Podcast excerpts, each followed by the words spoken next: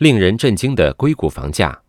今天，位于硅谷中心区绿洲啤酒花园餐厅的赞助商将会告别这个大家经常光顾的地方。这家具有六十年历史的餐厅，在很长一段时间里都是科技迷们的挚爱，包括了在七十年代的电脑自制俱乐部。然而，由于房租过高，这家餐厅被迫关闭。技术的蓬勃发展推高了在湾区的房价。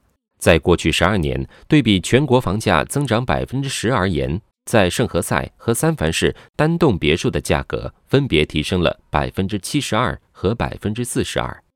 根据住房和城市发展部门，在三藩市和圣马特奥，因为生活成本的高企，一个四口之家如果收入等于十万五千三百五十美元，都将会被列入低收入人群。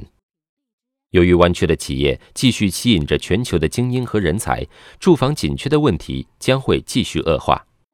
唯一能有理由碰杯庆祝的，就是房东们了。